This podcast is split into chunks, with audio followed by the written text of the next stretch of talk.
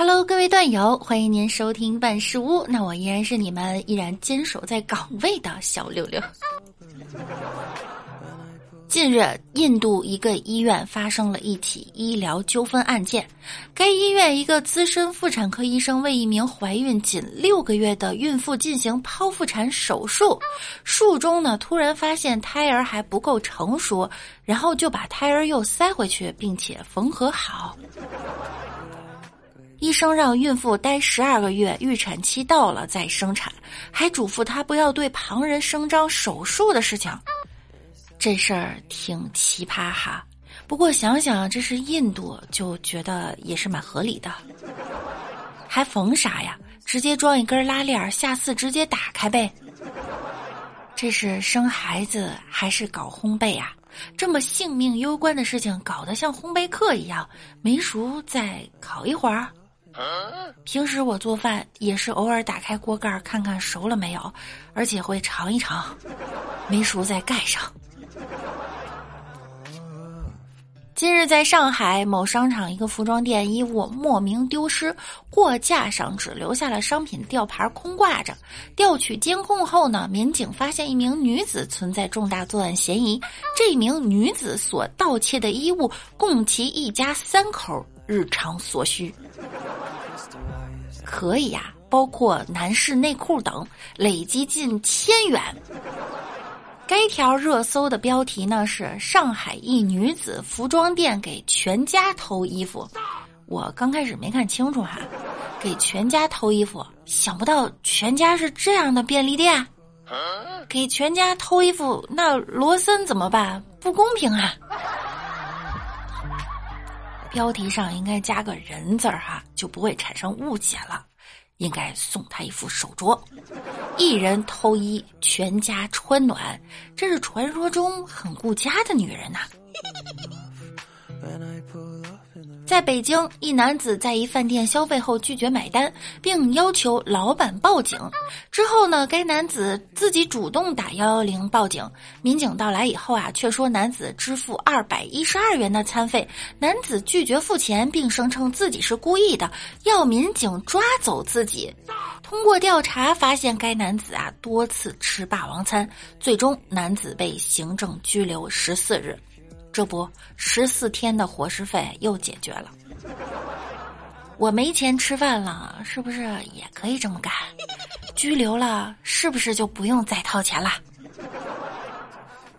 老板，你这里有人吃过霸王餐吗？有，以前遇到过。那你们把他怎么样了？能怎么样啊？遇到这些没素质的，自认倒霉呗。哦，那我就放心了。我要吃霸王餐。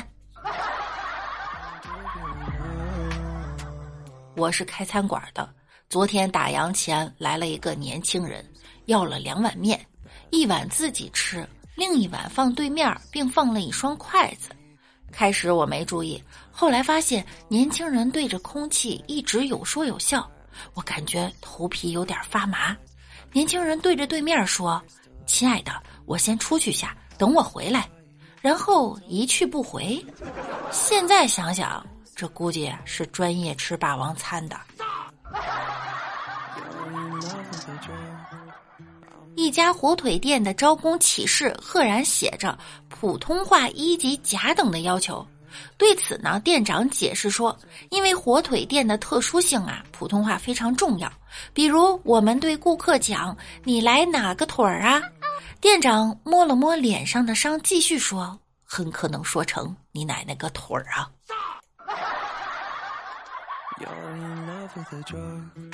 近日，南通一对男女在餐馆相亲，共消费一百五十七元，饭后没有买单就先后离开了。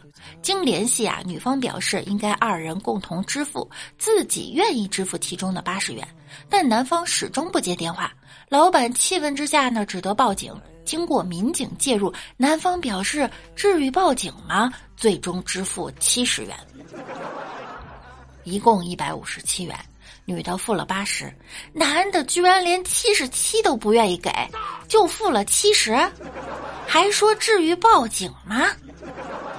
这谁家娃太丢人了吧！抠成这样，别说谈恋爱，估计啊连朋友都没有。什么奇葩下头！中秋将至，三亚一家民营公司发布中秋福利通告，公司从员工月薪中扣除百分之五十，作为孝心金，直接打入员工父母的账户。此外，老板还自掏腰包给每位员工父母送中秋礼盒，这种带尽孝的行为，你怎么看呢？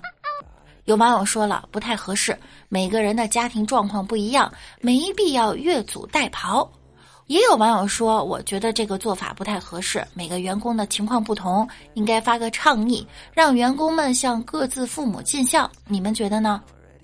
也有人说，如果不想发自己长辈的账户，可以发个别的账户不就行了吗？公司也不知道你给的是不是长辈的。话说回来呀，我觉得这样的老板挺不错的嘛，他还自掏腰包送给长辈们价值一千六百元的茶叶呢。对比一下，我们这老板中秋连个月饼都没有啊。